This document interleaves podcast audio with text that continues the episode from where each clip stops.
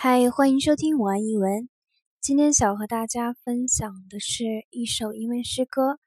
呃，这首诗是维多利亚时期英国诗人威廉的名篇。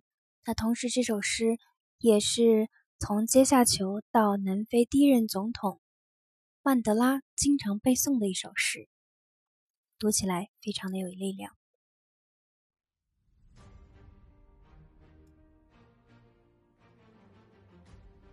Invictus.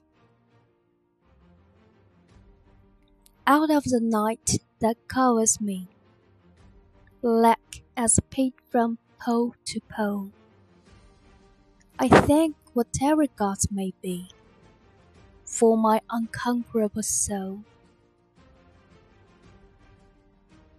In fell clutch of circumstance, I have not winced nor cried aloud. Under the bludgeoning of chance, my head is bloody, but I'm bold. Beyond this place of wrath and tears looms but horror of the shade, and yet the menace of the years finds and shall find me unafraid.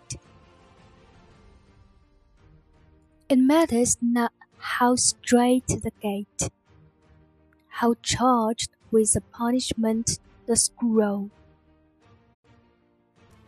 I am the master of my fate. I am the captain of my soul.